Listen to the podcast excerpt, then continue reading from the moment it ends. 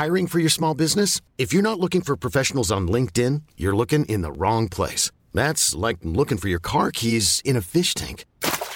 LinkedIn helps you hire professionals you can't find anywhere else, even those who aren't actively searching for a new job but might be open to the perfect role. In a given month, over 70% of LinkedIn users don't even visit other leading job sites. So start looking in the right place. With LinkedIn, you can hire professionals like a professional. Post your free job on linkedin.com slash achieve today.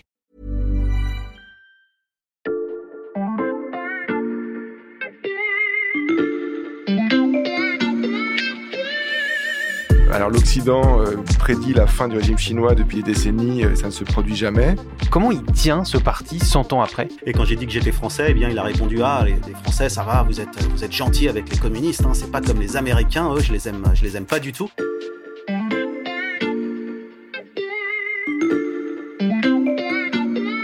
Salut, c'est Xavier Yvon. Nous sommes le mardi 29 juin 2021. Bienvenue dans La Loupe, le podcast quotidien de l'Express. Allez, venez, on va écouter l'info de plus près. Nous sommes à la fin du mois de juillet 1921, à Jiaxing, à une petite centaine de kilomètres de Shanghai. Douze hommes se réunissent sur un bateau au bord d'un lac, dans la plus grande clandestinité, car ils sont traqués par les autorités. Parmi eux, il y a Mao Zedong, et ils s'apprêtent à créer un mouvement marxiste qui n'a aucune chance sur le papier, le Parti communiste chinois. Cette histoire, vous ne la connaissez peut-être pas, mais il est impossible de l'ignorer en Chine aujourd'hui. Les bords du lac de Jiaxing sont devenus l'un des hauts lieux d'un tourisme de propagande organisé à la gloire du Parti communiste, le PCC, particulièrement ces dernières semaines, car le parti est toujours là et il s'apprête même à fêter ses 100 ans dans un pays devenu deuxième puissance économique mondiale et qui compte désormais 1,4 milliard d'habitants. Cette Chine-là est-elle vraiment encore communiste? C'est la question que l'on passe à la loupe aujourd'hui. On commence cet épisode au bord de ce fameux lac avec Sébastien Le Belzic. Ni hao Sébastien. Salut euh, Xavier Nira. Tu es le correspondant de l'Express en Chine et tu t'es rendu à Jiaxing, là donc où est né le PCC en 1921. D'abord, est-ce que l'histoire telle que, je l'ai racontée et telle qu'elle est racontée à la population chinoise aujourd'hui, est-ce qu'elle est fidèle à la réalité? Alors pour ce qui est euh, de la naissance même hein, euh, du Parti communiste chinois il y a 100 ans, oui, c'est fidèlement euh, raconté. Hein. Les, premiers communistes chinois, qui n'étaient c'est vrai qu'une petite poignée à l'époque, il y a 100 ans, se sont bien retrouvés d'abord dans une vieille maison hein, de la concession française de Shanghai en, en juillet 1921. Mais la police française qui euh, gérait cette, euh, ce quartier, cette concession, les en a chassés. Ils ont trouvé refuge donc à 80 km plus au sud, dans une petite ville qui s'appelle Jiaxing, effectivement, et ils se sont retrouvés sur un bateau de bois où ils ont tenu leur premier congrès. Et depuis, c'est vrai, le bateau est surnommé le bateau rouge. Il se visite un peu comme un, comme un musée, et le lac sur lequel il est posé est appelé le lac sacré du, du communisme. C'est le lac Nanru. Et il y a quelques jours, au bord de ce lac, hein, tu as pu voir beaucoup, beaucoup de touristes, Sébastien. Oui, ça s'appelle euh, en fait ici le, le, tourisme rouge. On part euh, sur les traces de l'histoire du Parti communiste euh, chinois. tous les lieux symboliques hein, de cette histoire se visitent en Chine, hein, que ce soit Jiaxing, Shanghai, mais aussi la ville de Yan'an, refuge de, de l'armée rouge, ou encore la ville natale de Mao Tse-tung. Et bien sûr à Pékin, la place Tiananmen. Alors c'est une sorte de grand pèlerinage hein, sur les, les terres saintes du communisme chinois. Et ça s'accentue évidemment à l'approche de cet anniversaire du parti. Et les visiteurs que tu as croisés, ils sont là par choix? Alors essentiellement oui. Hein, ceux que j'ai vus, ce sont, euh, euh, en fait, ils font partie de, ce qui ressemble à des sortes de séminaires d'entreprise, hein, version, euh, version parti communiste, avec principalement des, voyages de groupe organisés par des fédérations du parti que l'on trouve dans les différentes branches professionnelles. Par exemple, il y a les, infirmières, les enseignants, les ingénieurs de, telle ou telle entreprise. ça montre aussi que le parti communiste, via ses cellules, eh bien, il est implanté dans toutes les couches hein, de la société et notamment donc dans les entreprises, qu'elles soient privées ou publiques. Et ce sont elles hein, qui organisent ces visites, hein, comme à Jiaxing. C'est évidemment gratuit hein, pour les membres du parti. Par contre, moi, j'ai dû payer euh, 3 euros pour rentrer. D'accord, tu n'es pas membre du Parti communiste chinois, donc. et, et les visiteurs à qui tu as pu parler, euh, qu'est-ce qui te disait de ces voyages organisés? Bon, d'abord, euh, la parole, elle n'est jamais vraiment euh, très libre hein, ici. Et puis, c'est vrai que j'étais le, seul étranger à visiter ce jour-là le, lac. Donc, j'ai provoqué pas mal de curiosité. Hein. Il y a même un de ces touristes qui m'a demandé d'où je venais. Et quand j'ai dit que j'étais français, eh bien, il a répondu Ah, les, Français, ça va, vous êtes, vous gentils avec les communistes. Hein. C'est pas comme les Américains. Eux, je les aime, les aime pas du tout. Bon, c'était assez amusant, mais euh, il, était quand même sérieux. Ça veut pas dire non plus qu'on peut pousser trop loin la, la, la curiosité avec eux. Ils sont méfiants dans leurs réponses Il y avait bien sûr surtout des personnes âgées, mais aussi beaucoup de, groupes d'étudiants, hein, toujours bien encadrés, avec des drapeaux rouges dans les mains, des t-shirts avec le logo du parti. Euh, j'ai quand même pas vu beaucoup de touristes individuels hein, à Jiachine, mais il y en avait quand même certainement quelques-uns. Et ils sont réceptifs à cette propagande? Oui, bon, ça, ça, a un petit côté un peu euh, Disneyland, hein, un peu voyage organisé, donc euh, ils viennent pas tellement pour apprendre grand-chose de l'histoire du parti. De toute façon, ils l'ont appris à, l'école. Hein. C'est plutôt l'occasion pour eux de se retrouver entre camarades et, et de, de, de, passer du bon temps ensemble. C'est quand même une, une, visite à la campagne. À, à Shanghai, c'est un peu différent parce que là, il y a beaucoup de groupes d'étudiants et c'est vrai que le musée, lui, par contre, est vraiment chargé de, de propagande et d'histoire. Ils sont réceptifs, oui, parce qu'au bout d'un moment, quand on a baigné dans cette atmosphère-là pendant tant d'années, euh, finalement, on finit par, euh, par croire à la plupart des choses qui, qui sont racontées. Dans ce circuit du tourisme rouge que tu nous décris, il y a, tu viens d'en parler, le, musée de Shanghai où tu t'es rendu pour, pour l'Express. Qu'est-ce que tu as vu là-bas? Oui, alors à Shanghai, il y avait aussi euh, beaucoup de monde. Hein, et là, le musée, alors c'est amusant, il est situé dans un quartier très chic et même un quartier à la mode hein, qui s'appelle Xintiandi. Euh, le musée se trouve dans la maison où a eu lieu la première partie du, congrès du parti. Euh, c'est dans l'ancienne concession française avec ses petites maisons rouges et ses peupliers euh, très typiques. Mais ce qui est amusant là, c'est que les touristes rouges, eh bien, ils croisent des, Ferrari hein, qui sont tout aussi rouges. Hein. C'est un peu le, grand écart de cette Chine moderne. le musée se trouve juste à côté de plusieurs cafés, de restaurants français et d'hôtels de luxe. Et ce musée, il raconte quoi? C'est toujours la même chose, la même histoire réécrite? Oui, c'est toujours la même chose. On revient sur les, les grands moments, enfin certains grands moments de l'histoire. C'est une version un peu lissée hein, de l'histoire du, Parti communiste. Et puis c'est une occasion aussi de la réécrire uniquement en conservant les, bons aspects. Par exemple, euh, la grande famine, euh, on n'en parle pas. Euh, les événements de, juin Tiananmen, on n'en parle pas. On reste sur les masses laborieuses qui travaillent dans les champs.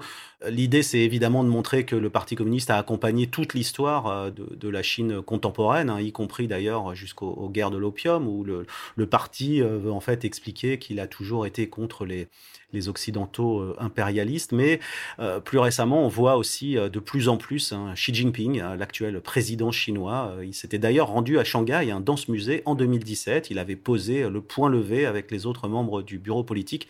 Donc c'est évidemment un lieu comme les autres, un lieu de propagande massive, hein, comme on en voit beaucoup d'ailleurs dans, dans toute la Chine. Il y a 100 ans, une Chine instable, troublée. Aujourd'hui, une vie complètement différente pour le peuple chinois. Comment la Chine a-t-elle réalisé un changement aussi bouleversant?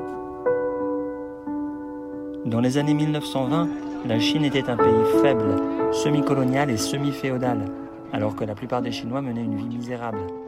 Ça, c'est un extrait d'un sujet diffusé il y a quelques semaines sur l'antenne française de CGTN, une chaîne de télévision de l'État chinois. Le 23 novembre 2020, les derniers comtés démunis de la Chine sont sortis de la pauvreté. Cette propagande autour de l'anniversaire du, PCC, du Parti communiste chinois, Sébastien, elle se cantonne pas au musée de Shanghai, mais elle s'est invitée partout dans le quotidien des Chinois ces dernières semaines.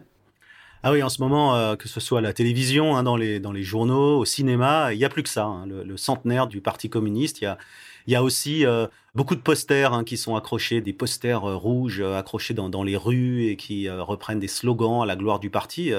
Et puis en bas de chez moi, même à, Pékin, il y a plein de, membres des, des, comités de quartier qui sont postés au garde à vous avec des casquettes et des brassards rouges. Hein. Alors c'est assez... Ils s'installent comme ça sur des petits tabourets hein, en, en, pleine rue à chaque fois qu'il y a des événements importants comme le centenaire. Et c'est un peu comme ça qu'on est alerté sur l'importance des événements. Alors là, ils sont particulièrement nombreux, particulièrement aux aguets. Et donc, euh, on ne peut pas échapper à, euh, à cet événement. Ouais, impossible donc en Chine d'ignorer que le Parti communiste va bientôt fêter ses 100 ans. Et vous allez l'entendre, il est encore plus impossible d'ignorer qui dirige ce parti.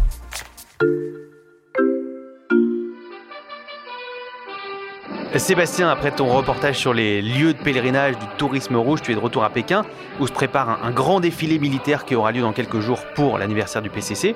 Et ce défilé mettra à l'honneur un personnage euh, crucial dans cette propagande. Ce personnage, c'est Xi Jinping, qui est à la fois euh, le premier secrétaire du Parti communiste et président de la République populaire de Chine. Oui, il est partout, hein. il est omniprésent hein, à la télé, plus que d'habitude encore. Hein à la télévision, euh, dans les journaux. Il fait la une des journaux quasi quotidiennement. En tout cas, à chaque fois qu'il y a une déclaration de sa part, euh, il fait la une. Il s'est rendu aussi dans de nombreuses provinces en, Chine ces dernières semaines, donc on le voit beaucoup. Et puis ici à Pékin, c'est vrai qu'on est en pleine répétition des, célébrations et autour du stade olympique où aura lieu une partie des festivités, eh bien c'est sécurité maximum. Hein. Le quartier est fermé. On organise des, feux d'artifice, il y aura des, ballets d'avions de chasse et un, grand spectacle, hein, comme euh, la Chine sait le faire. Et tout cela, évidemment, sera diffusé en direct à, la télévision entre deux documentaires hein, qui vont retracer euh, euh, l'histoire du, du Parti communiste. Sébastien, toi, tu es correspondant en Chine depuis plus de dix ans, donc tu as vu Xi Jinping arriver au pouvoir en 2013. Mais en fait, est-ce qu'il ne fait pas que perpétuer cette tradition du culte de la personnalité du président chinois? Alors, ce culte de la personnalité avait euh, assez disparu hein, depuis Mao et avec euh, Xi Jinping, c'est effectivement assez nouveau, il, euh, il revient. Depuis Mao, en fait, le, Parti communiste chinois avait mis en place une direction collégiale hein, via le, bureau politique. Hein, les anciens présidents, que ce soit Deng Xiaoping ou Hu Jintao, ils se méfiaient vraiment du culte de la personnalité. Mais les choses ont, bien changé depuis l'arrivée au pouvoir euh, de Xi Jinping comme secrétaire général en 2012 et président en 2013. Il a d'ailleurs, euh, c'est quand même important, il a modifié la, constitution chinoise pour pouvoir rester président au-delà euh, des deux mandats de, de cinq ans, soit les dix ans qui étaient traditionnellement en vigueur. On pourrait donc voir l'an prochain Xi Jinping être le premier président depuis Mao Tse-tung à rester au pouvoir plus de dix ans d'affilée. Xi Jinping, dont on étudie aussi, c'est une nouveauté depuis Mao, dont on étudie la pensée désormais dans toutes les écoles et les universités de Chine, comme on étudiait euh, la pensée euh, de Mao à l'époque euh, du petit livre rouge. Est-ce que ça change quelque chose dans le quotidien en Chine d'avoir ce retour du culte de la personnalité d'un chef omniprésent? Oui, effectivement. D'abord, c'est une personnalité intouchable. Hein. on, ne le critique pas. toutes les allusions au président sont censurées sur Internet. Et puis, ici, au quotidien en Chine, il faut quand même rappeler que l'Internet est censuré, hein, que la police est omniprésente. Et pour nous, journalistes, c'est devenu, c'est vrai, de plus en plus compliqué hein, de travailler. Euh, euh, il faut quand même voir que plusieurs dizaines de correspondants étrangers ont été expulsés euh, ces dernières années de Chine, surtout des Américains et des Australiens. Il y a même eu aussi le, correspondant de la BBC britannique qui a dû fuir hein, pour Taïwan cette année. Dans le quotidien aussi, c'est parfois surprenant, mais par exemple, c'est interdit de voir des, tatouages à la télévision. Mmh. le rap, le rock, la culture en général, tout ça, c'est étouffé hein, par les interdits. Euh, c'est quand même assez nouveau, c'est vrai, parce que quand je suis arrivé moi en Chine en 2007, on pouvait encore surfer sur euh, Facebook, parler politique avec des Chinois sans, sans trop de crainte, hein, même s'il y avait quand même euh, des limites. Mais aujourd'hui, c'est carrément impossible et beaucoup d'intellectuels ont peur. Et les jeunes aussi, ils ont totalement déserté hein, le champ de la critique, hein, qu'elle soit politique ou sociale. Donc un tour de vis, une évolution que tu as pu euh, mesurer en seulement quelques années. Euh, merci beaucoup Sébastien, Sébastien Le Belzic, correspondant de l'Express euh, à Pékin. Merci Xavier. On a bien compris comment le PCC avait gardé, même renforcé sa place dans la vie des Chinois, malgré un développement économique exponentiel. Il est temps donc de se demander combien de temps ces deux aspects en apparence contradictoires peuvent encore coexister. J'accueille en studio Cyril Puyette du service monde de l'Express. Salut Cyril. Ni hao, Xavier. Ni hao. Cyril, tu couvres surtout l'Asie et tu t'intéresses particulièrement à la Chine parce que tu as été toi-même là-bas euh, correspondant. Euh, Sébastien vient de nous parler d'un tour de vis du PCC ces dernières années. Est-ce que euh, c'est quelque chose que toi aussi tu as pu constater? Pendant les années où j'ai été là-bas, on a vraiment vu depuis l'arrivée au pouvoir de Xi Jinping, il y a vraiment une reprise en main générale de la société et ça s'est manifesté très concrètement par par un contrôle très très fort de, euh, sur euh, les religions, sur les ONG. Euh, la moindre voix dissidente a été muselée, voire emprisonnée. Et la propagande s'est diffusée dans la rue très très fortement avec des slogans du parti un peu partout, comme, comme vous l'a raconté Sébastien. Et justement, le, le Parti communiste chinois, le PCC, il compte combien d'adhérents aujourd'hui? Alors, il y a plus de 91 millions de membres, ce qui en fait le deuxième parti le plus grand de la planète, derrière le BJP indien. Et ces adhérents, euh, ils sont partout dans la société chinoise? Alors oui, quadrillent absolument toute la société. Tu les retrouves euh, à l'échelon vraiment euh, du pâté de maison, puisqu'ils font partie des comités de quartier qui gèrent la vie de ces quartiers et qui sont surtout les yeux et les oreilles du parti, qui remontent tout ce qui se passe, le moindre individu suspect, qui ont été très présents pendant la campagne de lutte contre le coronavirus pour vérifier que les gens respectaient bien leur confinement. Et puis tu retrouves aussi euh, ces cadres du parti euh, dans toutes les provinces euh, et dans toutes les villes, dans tous les villages, et bien sûr à l'échelon national. On comprend donc que le PCC est très important pour le régime chinois aujourd'hui. Avoir un parti communiste aussi fort, ça sert à quoi aujourd'hui? Eh bien, le, parti, il fonde toute la légitimité de, de, ce régime. Comme tu le sais, Xi Jinping est à la fois secrétaire général du Parti communiste chinois, il est également président de la République et il est aussi chef des armées. Et donc, il est très important pour euh, le président Xi Jinping de s'appuyer sur ce socle de légitimité qui remonte à plus de 100 ans et qui s'est continué euh, à travers la création de la République populaire en 1949, et ensuite de raconter tout le récit d'une Chine qui progresse, de tout un peuple qui progresse, et d'un peuple aussi qui se sacrifie, qui fait des efforts. Et Xi Jinping prolonge ce discours à, travers ce mythe du rêve chinois. Le but est de pousser le peuple vers euh, plus de confort matériel et également de propulser la Chine vers la place qui lui revient sur la scène internationale. Cyril, tu as interrogé plusieurs sinologues pour l'Express à l'occasion du, ce centenaire du Parti communiste chinois. Comment il tient ce parti 100 ans après? Déjà en interne, euh, Xi Jinping il tient la barre en faisant peur à tous ses opposants. Il utilise beaucoup euh, le prétexte de la, de la lutte anticorruption pour emprisonner euh, tous ceux qui se dressent sur son chemin. Et puis, au niveau de la société, mais il y a plusieurs choses. Déjà, la, la propagande, elle fonctionne. Et puis, le régime s'appuie sur les accomplissements récent qu'il martèle en boucle. Il y a eu euh, sa victoire contre le coronavirus, et c'est vrai qu'il a, euh, malgré un manque de transparence initiale flagrant, il a plutôt, euh, au global, bien géré cette crise. Et puis, il insiste aussi beaucoup sur la lutte contre la pauvreté, qu'il dit avoir éradiquée. En réalité, il a éradiqué l'extrême pauvreté, mais il reste quand même beaucoup de pauvreté en Chine. Le Premier ministre lui-même reconnaît qu'il y a 600 millions de Chinois qui vivent avec moins de 1000 yuan par mois c'est-à-dire 125 euh, euros. Il reste de la pauvreté, mais c'est vrai aussi que beaucoup de Chinois se sont enrichis. Il y a une bourgeoisie qui découvre les loisirs, la vie à l'occidental. Est-ce qu'il n'y a pas un décalage euh, entre ça et ce parti à l'ancienne, autoritaire et maoïste? Oui, complètement. Ça va être toute la difficulté du, euh, du parti à l'avenir. C'est la tension qui existe à l'heure actuelle. Il y a en effet un, décalage très très fort entre ce parti très austère, très autoritaire, très vertical, et une population, euh, euh, en tout cas avec une élite qui est de plus en plus en contact avec le monde euh, extérieur. D'ailleurs, une grande partie de l'élite fait étudier ses enfants à l'étranger.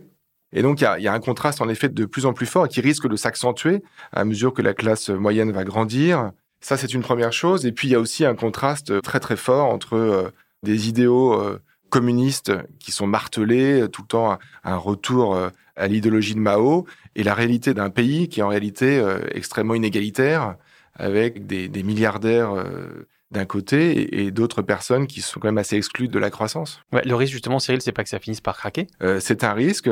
Alors l'Occident prédit la fin du régime chinois depuis des décennies, ça ne se produit jamais. Mais en tout cas, ces tensions vont s'accroître et vont être de plus en plus difficiles euh, à manœuvrer pour le parti. Bon bah on te fera venir à nouveau dans la loupe euh, pour les 110 ans du PCC pour faire le point. Merci Cyril. J'espère bien. Chier et merci à vous d'avoir écouté ce nouveau numéro de la loupe, le podcast quotidien de l'Express.